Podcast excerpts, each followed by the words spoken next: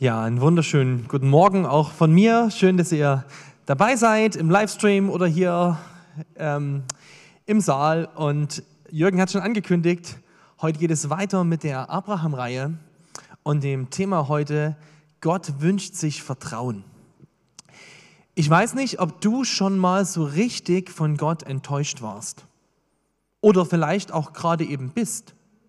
Oder vielleicht du die Frage danach, ob man überhaupt von Gott enttäuscht sein darf, bisher dir gar nicht gestellt hast, weil du gedacht hast, darf ich das denn überhaupt? Aber vielleicht geht es dir ja so. Oder ich bin mir ziemlich sicher, dass du das kennst. Vielleicht hast du schon mal für was gebetet und du warst dir ganz sicher, dass es wirklich richtig ist, dafür zu beten. Vielleicht hat dir das Gott sogar aufs Herz gelegt, dafür zu beten. Und du hast dafür gebeten, aber es ist nicht passiert. Oder vielleicht hast du sogar mal was für Gott machen wollen und hast da einen Wunsch gehabt, was, ja, irgendwie was im Reich Gottes zu tun und hast Gott gebeten, dass er die Umstände gut macht und Gott hat die Umstände nicht so gemacht. Oder vielleicht hast du einen Wunsch, eine Sehnsucht in dir, die du schon über Jahre hast und du hast es Gott immer wieder hingelegt, du hast gesagt, Herr, du siehst es, wie es mir damit geht. Und es ist, es hat sich nicht erfüllt. Oder vielleicht musstest du oder musst du durch Zeiten gerade gehen des Leids, die, wo Dinge in deinem Leben passieren, die definitiv nicht gut sind. Ja, die einfach, ja, und, und du fragst dich, Gott, warum machst du das? So eine Enttäuschung von Gott. Ich kenne das aus meinem Leben selber sehr gut. Wenn dann vielleicht so Gedanken ins Herz schleichen wie, Gott, meint er das wirklich gut mit mir? Meint er das wirklich gut? Oder kann es vielleicht sein, dass er mich übersehen hat? Du siehst dann die anderen, vielleicht denkst, danke Gott, schön, aber mich hast du wahrscheinlich übersehen, oder? Oder sich so ein Zweifel in dein Herz an Gottes Charakter einschleicht und du denkst, boah, ich glaube, Gott will mir eigentlich Gutes vorenthalten. Ich glaube irgendwie, hm, oder ich habe den Eindruck, dass es, wenn ich das jetzt alleine in der Hand nehme, eigentlich besser ist, weil Gott will mir irgendwie das Gute nicht geben. Oder vielleicht hast du sogar den, das Gefühl, vielleicht bestraft Gott mich ja. Vielleicht habe ich ja irgendwas, habe ich ja gesündigt und Gott bestraft mich. Oder dir geht es einfach so, dass du so sagst, naja, gut, mein Leben lehrt mir, dass mit dem Glauben, das darf man nicht so übertreiben. Lieber wenig hoffen, da kann man auch wenig enttäuscht werden. Ja, ich mache so ein bisschen mein Ding, ich gehe einmal, es geht zum Gottesdienst und so, aber ansonsten lieber, lieber vorsichtig. Und jeder, der mir von seinem lebendigen Glaubensleben erzählt, der lügt ja sowieso. das, ich weiß nicht, ob du das kennst, solche Gedanken. Ähm, aber ich bin mir ziemlich sicher, dass du es kennst. So ein, irgendwie so, ein, so Gedanken, wo du Enttäuschung erlebt hast. Vielleicht auch, ja, Enttäuschung von Gott. Die meisten von euch kennen so ein bisschen die Geschichte von meinem zweiten Sohn, vom, äh, von meinem zweiten Kind, meinem Sohn Josias, der im Mutterleib schwer erkrankt war. Und ich erinnere mich daran, als äh, wir im Uniklinikum in Leipzig waren und ich bin dort, wir hatten gerade eine schwere Diagnose bekommen und ich bin dort in so einem Park nebenan spazieren gegangen und ich wusste, irgendwie musst du jetzt mit Gott darüber reden, ins Gespräch kommen und in mir drin war so ein Widerstand. Da war so ein Widerstand zu beten. Und ich habe so den Eindruck in mir drin gehabt, ich habe jetzt irgendwie zwei Optionen. Die Option eins ist, Gott, ich verstehe das gerade nicht und ich finde es echt nicht fair, was du machst. Ganz ehrlich, ich kann dich gerade nicht gebrauchen. Das, da bleibe ich doch lieber alleine, wenn du, mir, wenn du sowas machst. Die Option 2, die war, Gott, ich verstehe nicht, was du gerade machst. Ich bin echt enttäuscht, aber ich weiß ein was. Es gibt nur ein was, was ich mir jetzt noch Schlimmeres vorstellen könnte, und das wäre ohne dich. Also gehe ich mit dir, obwohl ich es nicht verstehe. Also gehe ich mit dir. Ich habe mich dann bewusst entschieden und habe gesagt, Gott, ich nehme die Option 2. Ich verstehe es gerade nicht, aber ich gehe mit dir, weil ohne dich hier durchzugehen, das wäre mein Ende. Und es hat Gott, Gott hat einen Prozess in meinem Herzen angestoßen in der Zeit. Er hat meinen Sohn geheilt. Das, das, ist ein riesengroßes Geschenk, was Gott gemacht hat. Das war damals da noch nicht abzusehen, aber Gott hat gleichzeitig einen Prozess in meinem Herzen angestoßen, wo er mein Herz ein Stück weit gesund gemacht hat und mir gezeigt hat, das stimmt, Anton, du verstehst nicht, was hier passiert. Aber was du verstehen darfst, ist ein was. Ich werde dich nicht loslassen. Und ich werde auch deine Frau nicht loslassen und ich werde deine Familie nicht loslassen. Ich kann dir, Gott hat mir nicht gezeigt, was genau passiert, aber er hat mir gesagt, ich werde dich nicht loslassen. Ich habe damals immer in der Kapelle Lieder von Paul Gerhardt dort im Krankenhaus gesungen und gebeten, der das irgendwie tief verstanden hatte. Dass Gott eine Perspektive hat, dass bei Gott immer Hoffnung ist, dass er dich nicht loslassen wird. Und damit sind wir schon beim Thema heute. Wir sind bei, dem, bei Abraham in der Abrahamsgeschichte und ihr könnt euch vielleicht an die letzte Predigt erinnern, die hat Andreas gehalten, da ging es um Genesis 14, da ging es darum, dass Abraham ähm, in den Krieg gezogen ist und dass er Lot befreit hat und die Könige von Sodom und dass Abraham da ja danach super klasse reagiert hat. Er hat sich nicht bereichert an dem, an dem ähm, an dem Besitz der Leute, die er befreit hat, was er hätte machen dürfen. Er hat es nicht gemacht. Und dann kam Melchisedek, so eine ganz spannende Person im Alten Testament, also voll krass, der Priester von Salem, von Jerusalem, also ganz äh, König von Jerusalem und äh, Priester Gottes, also ganz spannender Typ, den es da gibt, obwohl es noch gar keinen Sinai-Bund gibt, noch gar keine Priester in Israel gibt, gibt es den schon, also ganz spannender äh, Typ. Und der segnet Abraham. Und jetzt sind wir genau nach diesen Ereignissen. Und ich habe heute eine Predigt, die heißt ja, Gott wünscht sich Vertrauen. Ich habe drei Punkte. Die eine heißt, der erste wird heißen Enttäuschung, der zweite Vertrauen und der dritte Gewissheit. Und wir gehen diese drei Punkte durch, durch die Abrahams-Geschichte, durch die Situation, die jetzt kommt. Enttäuschung, Vertrauen, Gewissheit. Und ich beginne mal mit diesem ersten Punkt, Enttäuschung. Und ich lese vor, was passiert, als direkt nach diesen Ereignissen. Nach diesen Ereignissen empfing Abraham folgende Botschaft Jahwes in einer Vision. Hab keine Angst, Abraham. Ich selbst bin dein Schutz und dein sehr großer Lohn. Da erwiderte Abraham, Jahwe, mein Herr, was willst du mir denn geben? Ich werde ja kinderlos sterben und mein Besitz erbt Eliezer von Damaskus. Du hast mir doch keinen Sohn gegeben. Der Sklave, der an meinem Haus geboren wurde, wird mich beerben. Gott kommt zu Abraham und er reagiert direkt auf diese Situation, die gerade eben war mit diesen Königen von Sodom. Ja, er sagt, ich bin dein Schutz, ich bin dein Schutzschild, ich bin der, der dich versorgt, ich bin dein großer Lohn. Und was er damit ausdrückt ist, Abraham, wenn diese Könige, die du gerade besiegt hast, wenn die jetzt kommen und sich rächen wollen, die wollen dir eins auf die Mütze geben, mach dir keine Sorgen, ich pass auf dich auf. Und Abraham, du warst gerade sehr, sehr großzügig. Ich bin dein Lohn, ich bin der, der sich um dich kümmert. Das ist eigentlich voll die starke Zusage. Das ist so ein, ja, so ein christlicher Postkartenspruch. Also wenn du irgendwann mal eine christliche Postkarte entwerfen willst, nimmst du diesen Vers, ja? Hab keine Angst, ich bin dein Schutz und dein sehr großer Lohn. Das kannst du dir dann überall, super, ne? Genial. Und wie reagiert Abraham drauf? Der reagiert überhaupt nicht begeistert. Überhaupt gar nicht. Sondern Abraham, der kann sich über diese materiellen Zusagen und all das gar nicht freuen. Denn er hat eine große Wunde. In, er, hat, er hat ein tiefer sitzendes Problem. Er sagt, Gott, ich habe keinen Sohn. Und das ist für Abraham die zentrale Frage, um die sich das alles dreht.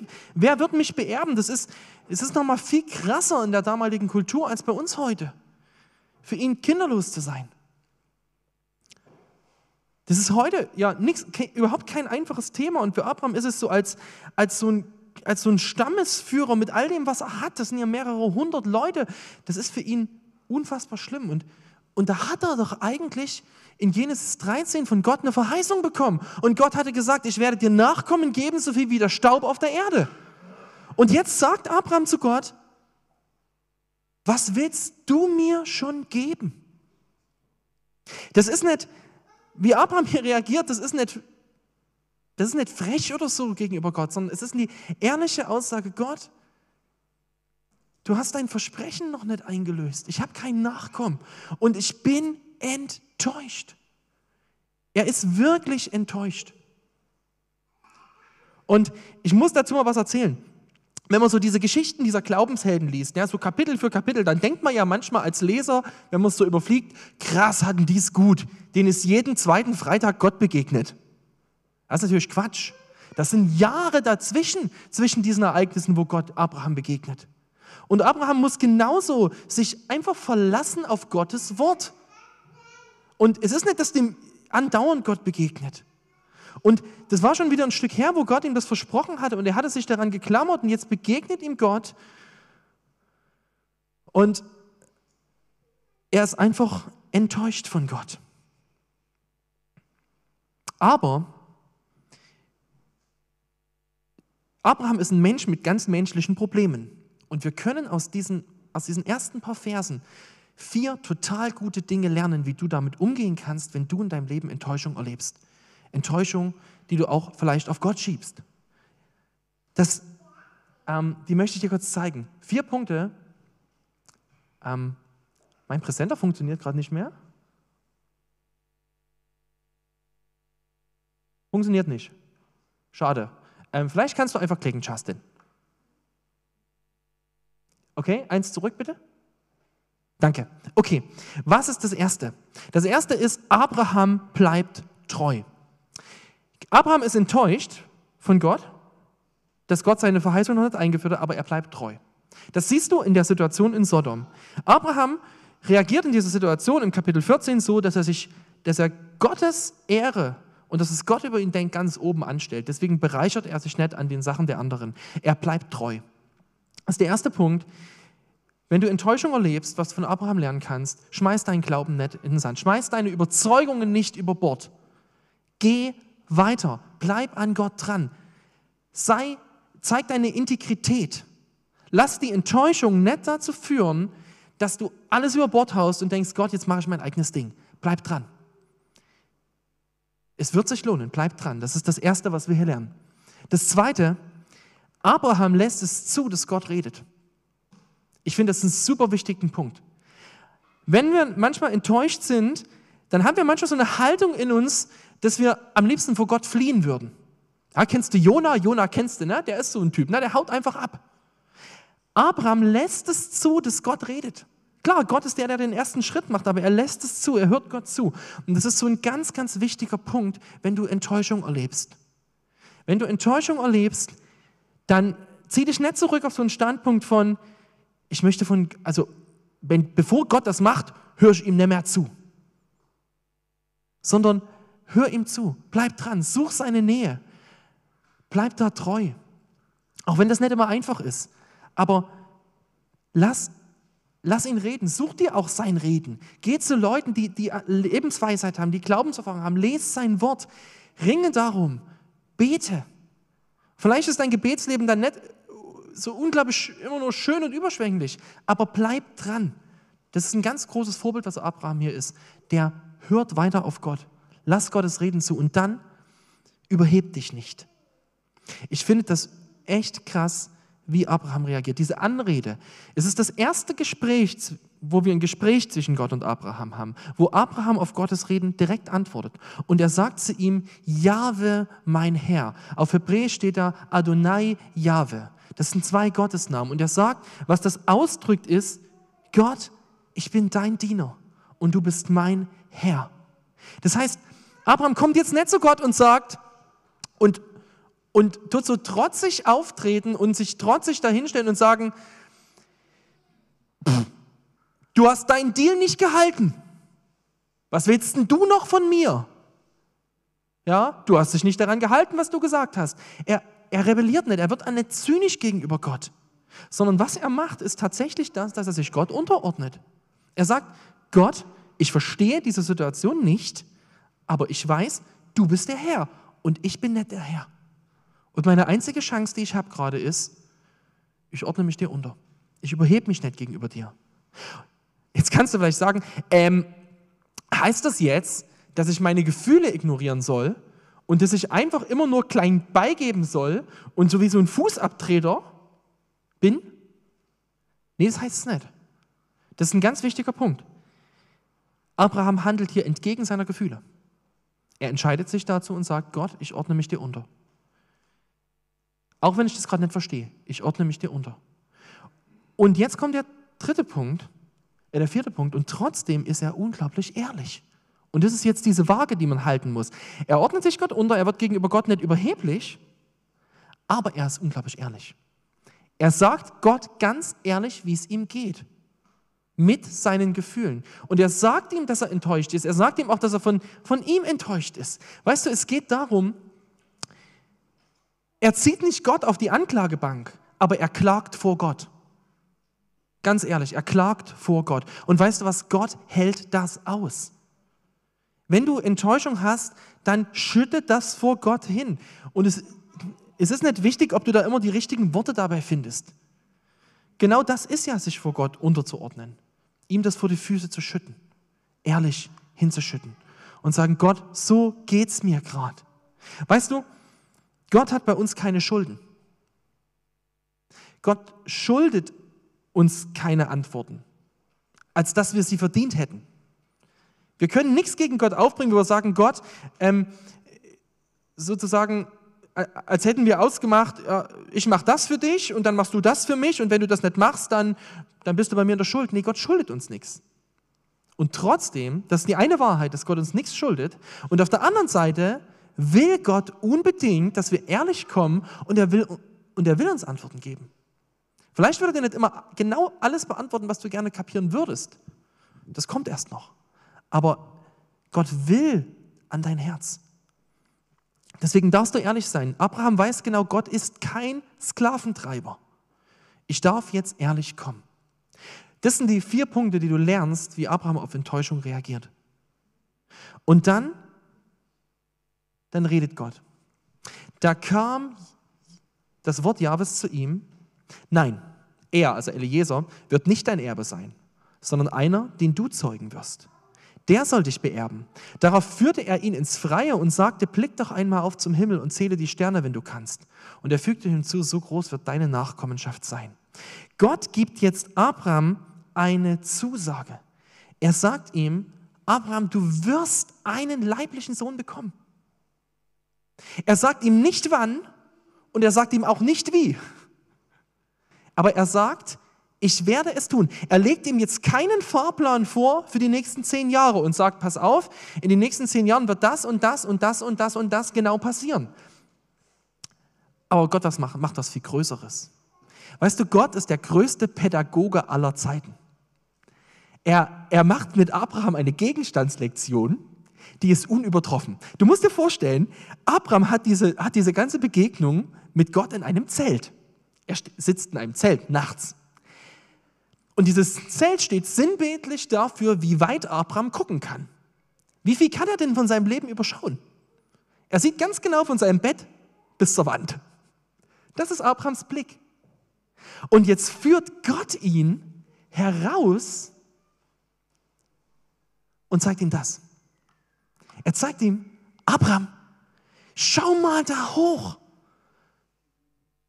Und er zeigt ihm, weißt du, du, dein Blick ist begrenzt, Abraham. Du guckst bis zur Zeltwand. Aber guck mal, wie weit ich schaue. Ins Unendliche, ins Ewige.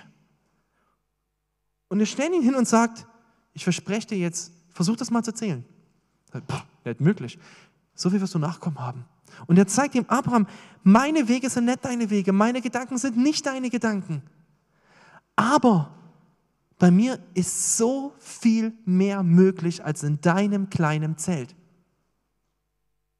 Und das ist das, was Gott Abraham verspricht. Er sagt, er gibt ihm keinen Fahrplan und sagt, so und so wird es genau aussehen. Aber er gibt ihm eine Zusage. Er sagt, ich habe dich nicht übersehen, mir ist kein Fehler passiert, ich werde dich nicht verlassen und ich werde mich an mein Wort halten. Ich werde mich dran halten. Auch wenn du noch nicht weißt, wie. Aber vertrau mir. Komm aus deinem Zelt Komm dahin und schau dir mal ganz kurz an, was ich überblick. Und damit kommen wir zu meinem zweiten Punkt, Vertrauen. Wie reagiert Abraham jetzt darauf? Hat sich jetzt schon was geändert? Ist Sarai jetzt schon schwanger? Hört er schon ein Baby schreien? Nein. Es hat sich noch nichts geändert in dem Sinne. Und trotzdem reagiert Abraham ganz interessant. Das ist ein ganz berühmter Vers. 1. Mose 15, Vers 6. Abraham glaubte Jahwe und er rechnete es ihm als Gerechtigkeit an. Das ist der Höhepunkt des Textes. Wie reagiert Abraham auf dieses Versprechen Gottes? Er vertraut. Und es ist total interessant, was hier steht. Gott rechnet es ihm als Gerechtigkeit an. Gerechtigkeit bedeutet, mit Gott in Ordnung zu sein. Und was hier steht, das wird im Römerbrief später nochmal wiederholt, ist, dass Gott Abrahams Glauben als einen rettenden Glauben sieht. Abraham wird in dem Moment gerettet. Er bekommt seine Sünden vergeben und er bekommt ewiges Leben. Abraham bekehrt sich. Und vielleicht denkst du jetzt, was, das, das, das, das ist doch Altes Testament. Wie kommen im, im Alten und im Neuen Testament Menschen in eine Beziehung zu Gott? Es ist immer der gleiche Weg, durch Glaube. Bei uns heute ist es so, dass wir auf das Kreuz schauen und wir, wir schauen zurück auf das Kreuz. Wir glauben zurück auf das, was wir lesen können in der Schrift. Wir glauben an Jesus Christus, weil die Bibel uns das bezeugt, dass er für uns gestorben ist, dass er auferstanden ist und dass er wiederkommen wird zum Gericht. Und wir glauben zurück. Und Abraham, der glaubt nach vorn. Der weiß noch nicht, der weiß noch nicht den Namen Jesus. Aber er glaubt auch schon daran, dass Gott sein Versprechen halten wird. Und sein Glaube ist das, was ihn rettet, was ihm ewiges Leben bringt. Und Vergebung. So ein kurzer Exkurs dazu. Aber ich möchte jetzt kurz nochmal darauf eingehen, was, was lernen wir denn hier draus? Eigentlich, was Glaube ist. Was ist denn eigentlich Vertrauen? Und das ist ein super wichtiger Punkt, weil ich glaube, dass wir beim Thema Glauben, ich glaube, dass wir beim Glauben oft falsche Dinge glauben. Ich möchte euch mal ein Beispiel aus meinem Leben erzählen.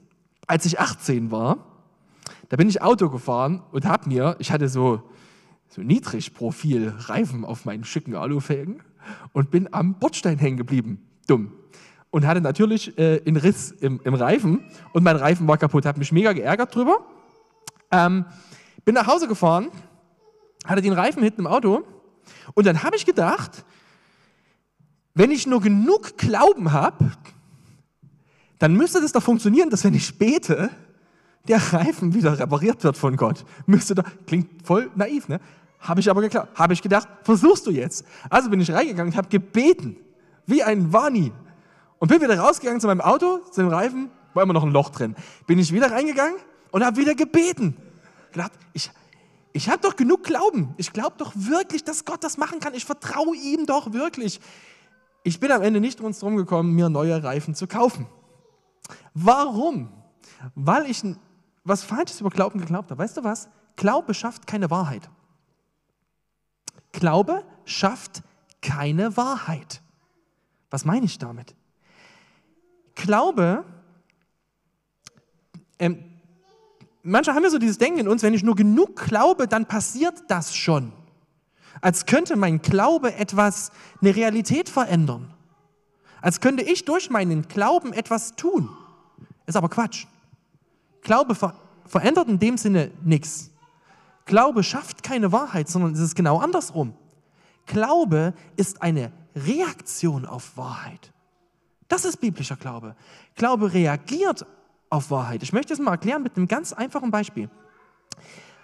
Für alle Menschen auf der ganzen Welt zählt ein Grundsatz. Kochendes Wasser ist gefährlich, du wirst dich daran verbrennen. Das zählt für alle Menschen zu jeder Zeit, in jedem Ort auf der Welt. An kochendem Wasser kann man sich verbrennen. Du kannst mit ganz, ganz, ganz viel Glauben denken, ich kann ja meine Hand da reinhalten. Du wirst dir deine Hand verbrennen. Du kannst aber mit ganz wenig Glauben und viel Angst das Wasser abkühlen lassen und dann später reinfassen und vielleicht gar nicht glauben, dass es nicht mehr heiß ist, aber wenn es abkühlt und du fasst rein, dann ist es kalt. Weil die Wahrheit, dass kochendes Wasser gefährlich ist, die, die ist wahr, egal ob du dran glaubst oder nicht. Die, die ist gesetzt. Und so ist es aber im biblischen Glauben. Der biblische Glaube beruht auf Wahrheit, die stimmt, egal ob du dran glaubst oder nicht. Sie ist einfach erstmal wahr.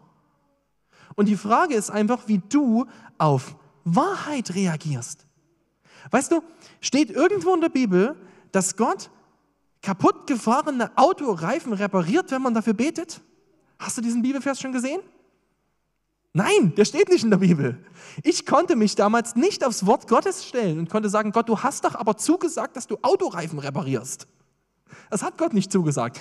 Was Gott zugesagt hat, sind ganz andere Dinge. Gott hat zugesagt, dass er sich um mich kümmern wird, dass er mich nicht, wenn ich ihm, wenn ich ihm, äh, wenn ich sein Reich an erster Stelle setze, dass er mir alles andere dazugeben wird. Also er hat mir zugesagt, dass ich an einem, wenn ich ihm in den Fokus stelle, er sich darum kümmern wird, dass mein Auto fahren kann, wenn ich es brauche. Das hat er mir versprochen. Aber er hat mir nicht versprochen, dass er Autoreifen repariert. Verstehst du? Was ich damit meine ist, Glaube bindet sich an Wahrheit. Das ist ein unglaublich wichtiger Punkt. Ähm, ich möchte dir das nochmal an ein, paar, ein paar Stellen deutlich machen.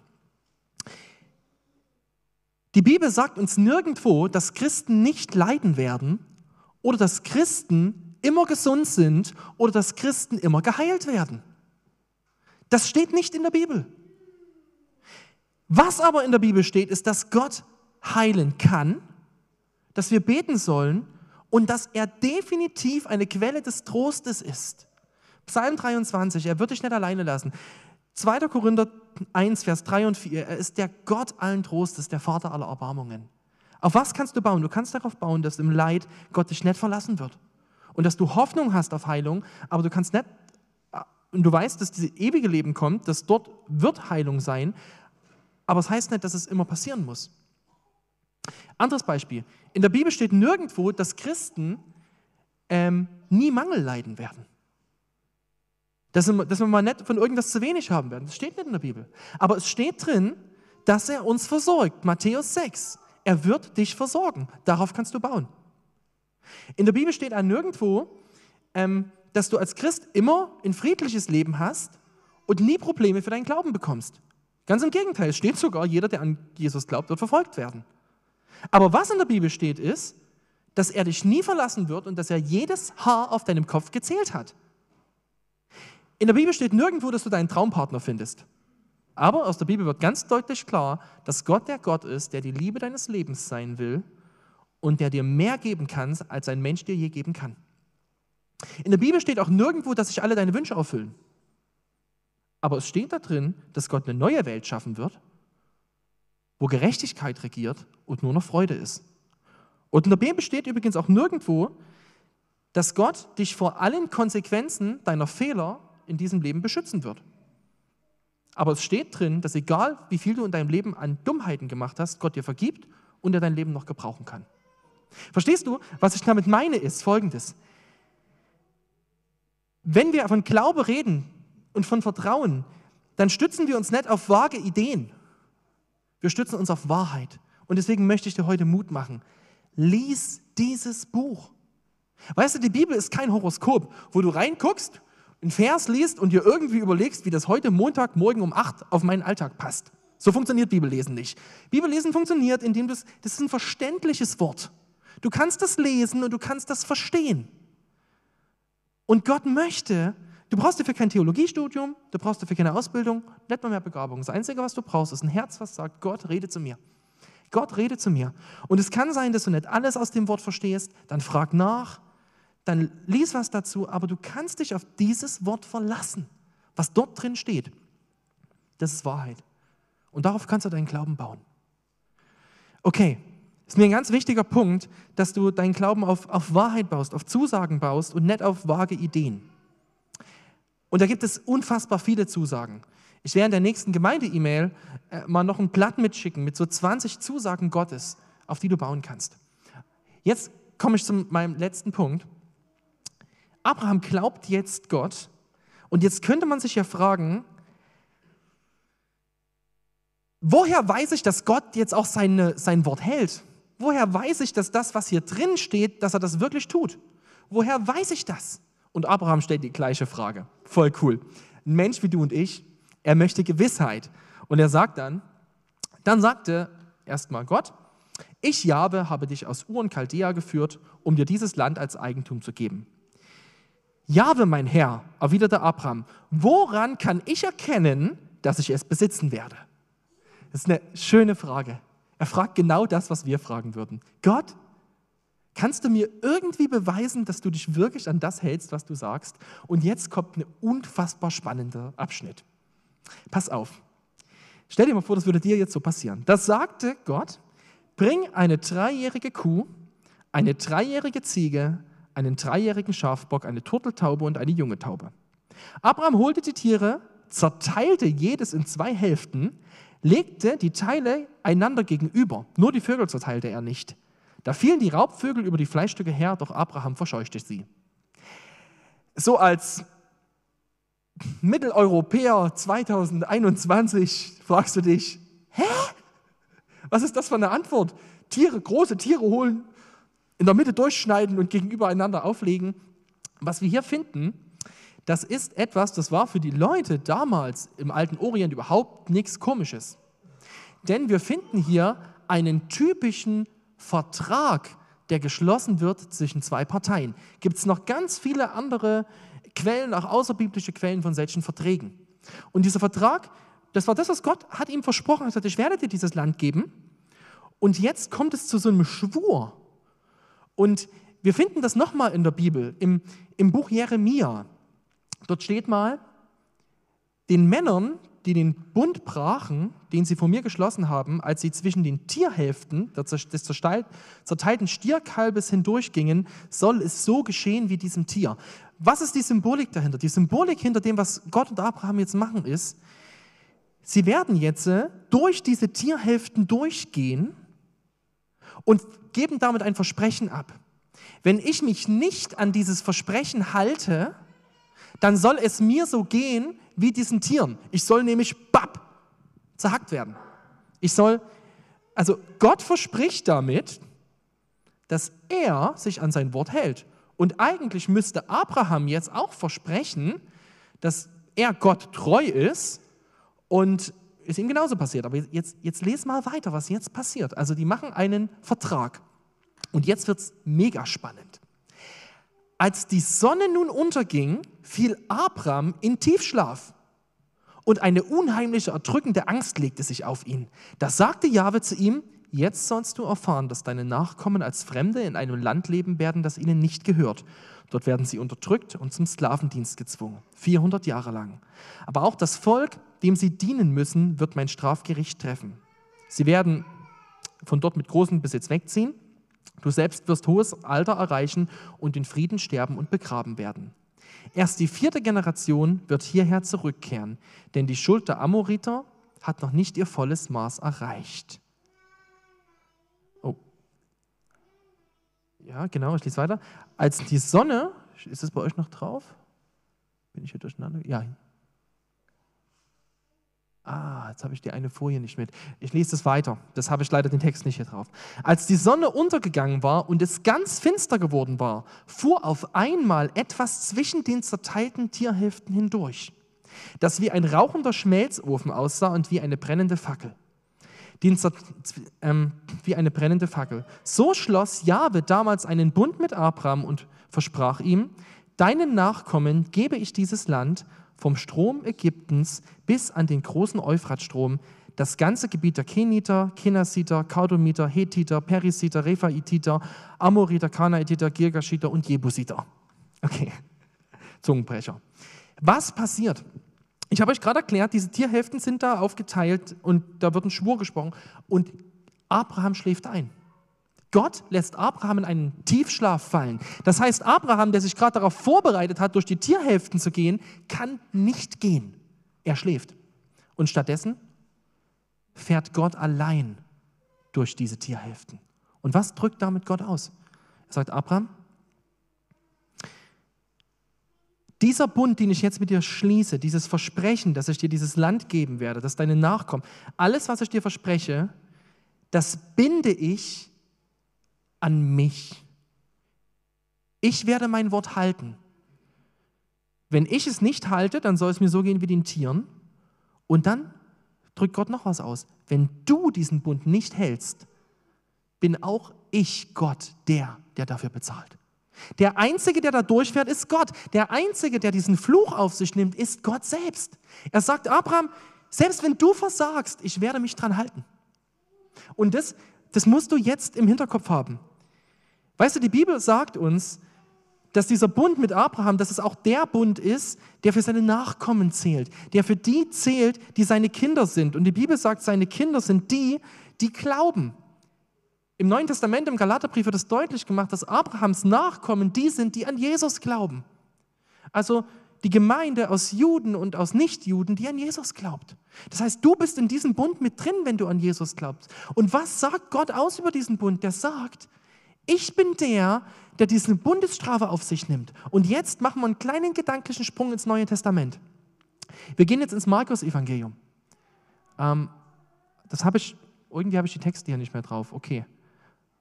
Macht nichts. Ich gehe mal hier zurück. Ich lese es euch vor. Und zwar gehen wir ins Markus-Evangelium an den letzten Abend von Jesu Leben. Markus 14, Vers 41. Da ist Jesus im Garten Gethsemane mit seinen Jüngern kurz vor seinem Tod und dann schlafen die ein. Und dann sagt Jesus, schlaft ihr immer noch? Ruht ihr euch noch mehr aus? Genug damit, es ist soweit, die Stunde ist gekommen, jetzt wird der Menschensohn den Sündern in die Hände gegeben. Was passiert, als Jesus kurz vor der Kreuzigung steht? Die Jünger schlafen. So wie Abraham geschlafen hat, schlafen jetzt die Jünger. Und was wird damit ausgedrückt? Sie können überhaupt nichts dazu tun zu dem, was jetzt passiert. Und dann liest du etwas später, Markus 15, als es dann Mittag wurde, legte sich eine schwere Finsternis über das Land. Den halben Nachmittag blieb es so. Zuletzt schrie Jesus laut, Eloi, Eloi, lemach sabachthani, das heißt, mein Gott, mein Gott, warum hast du mich verlassen? Als Jesus am Kreuz hängt, da wird er von Gott zerschlagen. Da wird er zur Sünde gemacht. Da wird er abgeschnitten vom Land der Lebendigen. Da wird alle Sünde, die, diese kosmische Zorn Gottes auf ihn ausgeschüttet. Als Jesus am Kreuz stirbt, erfüllt er genau das, was Abraham damals versprochen wurde. Diese Bundesstrafe, die wird mich treffen. Und Gott trägt sie am Kreuz. Er trägt diese Bundesstrafe für unser Versagen. Und er macht damit ein was deutlich. Das, was unmöglich eigentlich ist, dass du mit mir einen Bund hast, du als Mensch mit deinen Fehlern, das wird möglich. Das, was, was überhaupt nicht denkbar war, das wird auf einmal denkbar, weil Gott selbst bezahlt. Das, was diesen Tierhälften passiert ist, das passiert Jesus am Kreuz. Er geht sozusagen durch diesen Tunnel, durch diesen Graben hindurch und nimmt die Strafe auf sich, die eigentlich wir verdient hätten. Am Kreuz geht Gott all in. Er gibt alles hin, er gibt sein eigenes Leben. Und was beweist er damit? Was beweist er damit? Er beweist damit, dass seine Liebe zu dir, er beweist damit, dass er sich an sein Wort gehalten hat. Dass er das, was er versprochen hat, Abraham, dass er das erfüllt hat. Er beweist damit, dass du ihm wirklich vertrauen kannst, weil er sein eigenes Leben dafür hingegeben hat, dass du eine Freundschaft, dass du eine Beziehung zu ihm haben kannst. Wenn du dich je fragst, woher kann ich wissen, dass Gott mich liebt, dann schau an dieses Kreuz. An diesem Kreuz hat er es bewiesen und mehr kann Gott nicht beweisen. Er kann nicht mehr geben. Er gibt alles, sein eigenes Leben. Und ich möchte dir jetzt zum Schluss dieser Predigt Mut machen. Ich möchte dir Mut machen, ganz neu dein Vertrauen auf Gott zu setzen. Vielleicht bist du gerade in der Krise. Ich möchte dich auffordern, such Gott, such seine Wahrheit. Lies sein Wort und vertraue ihm, stell dich da drauf. Vielleicht merkst du auch gerade, dass du vieles in deinem Glauben auf vage Dinge gesetzt hast. Dann prüf dein Glaubensfundament und komm zu dem, was wirklich hält, zum Evangelium. Und vielleicht merkst du gerade, du hast noch nie über Jesus nachgedacht, das ist das allererste Mal. Dann möchte ich dich auffordern, lern diesen Jesus kennen. Er ist das einzige Fundament, was im Leben halten kann. Und ich möchte diese Predigt beenden mit ein paar Versen aus dem Römerbrief. Die werde ich jetzt einfach vorlesen. Und es ist Paulus Schlussfolgerung daraus, dass Jesus für uns gestorben ist. Und ich gebe dir diese Verse jetzt mit am Ende, dass sie dir einfach Mut machen können.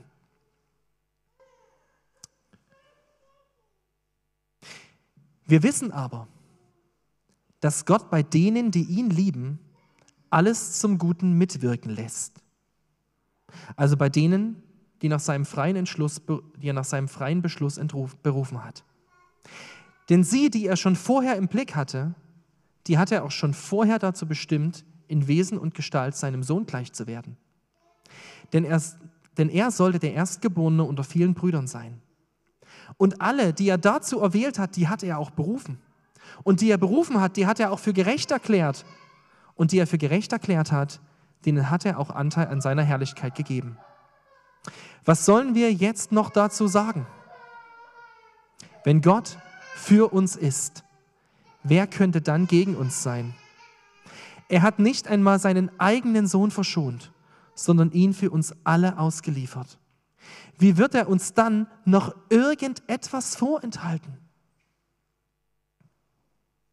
Wer wird es wagen, diese Auserwählten Gottes anzuklagen. Gott selbst hat sie, erklärt sie ja für gerecht. Wer kann sie verurteilen? Jesus Christus ist doch für sie gestorben, ja noch mehr. Er ist auferweckt und sitzt zur rechten Seite Gottes und tritt dort für uns ein. Was kann uns da noch von Christus und von seiner Liebe trennen? Bedrängnis? Angst? Verfolgung? Hunger? Kälte? Das Schwert des Henkers? Es kann uns so ergehen, wie es in der Schrift heißt. Weil wir zu ihm gehören, sind wir mit dem Tod bedroht. Man behandelt uns wie Schafe, die zum Schlachten bestimmt sind. Aber durch den, der uns geliebt hat, sind wir in all diesen Dingen überlegene Sieger. Denn ich bin überzeugt, dass weder Tod noch Leben, weder Engel noch Teufel, weder Gegenwärtiges noch Zukünftiges, weder hohe Kräfte noch tiefe Gewalten, nichts in der ganzen Schöpfung kann uns von der Liebe Gottes trennen, die uns verbürgt ist in Jesus Christus, unserem Herrn. Wir stehen nochmal auf und beten zusammen. Herr Jesus Christus, das sind gewaltige Worte, gewaltige Worte, aber sie sind wahr, weil du sie gesprochen hast. Herr, wir dürfen uns auf dein Wort verlassen. Du bist treu. Du bist, dein Wort ist gewiss. Und was du sagst, das wird so werden. Und ich möchte dich bitten, jetzt für jeden Einzelnen, der diese Predigt gehört hat, hier im Raum oder im Livestream, im Podcast. Ich weiß nicht, in welcher Situation jeder ist, aber du weißt es. Ich bitte dich, Herr, schenk uns Glauben. Schenk uns Vertrauen in dein Wort, in deinen Charakter. Stärke das und, und festige so eine Gewissheit in uns, dass du wirklich dich an dein Wort hältst. Ich danke dir an dieser Stelle nochmal, dass Jesus Christus für uns in das Gericht gegangen ist, dass du den Tod gestorben bist, den wir verdient hätten.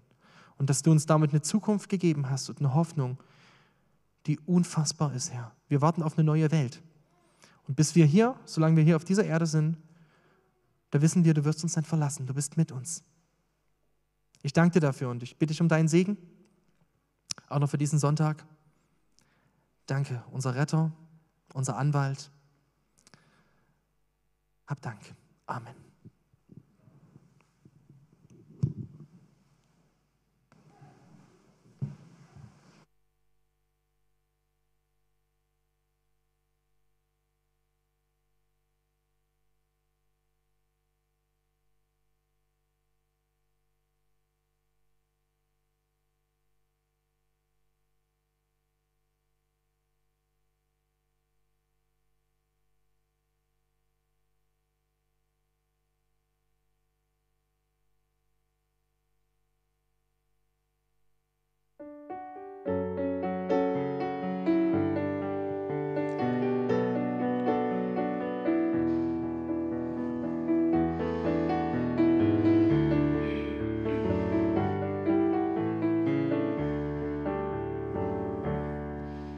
Es gibt bedingungslose Liebe, die alles trägt und nie vergeht.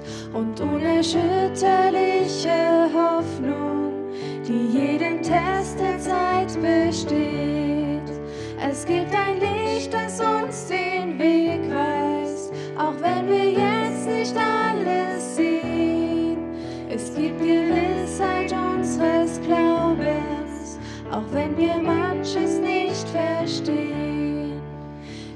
Es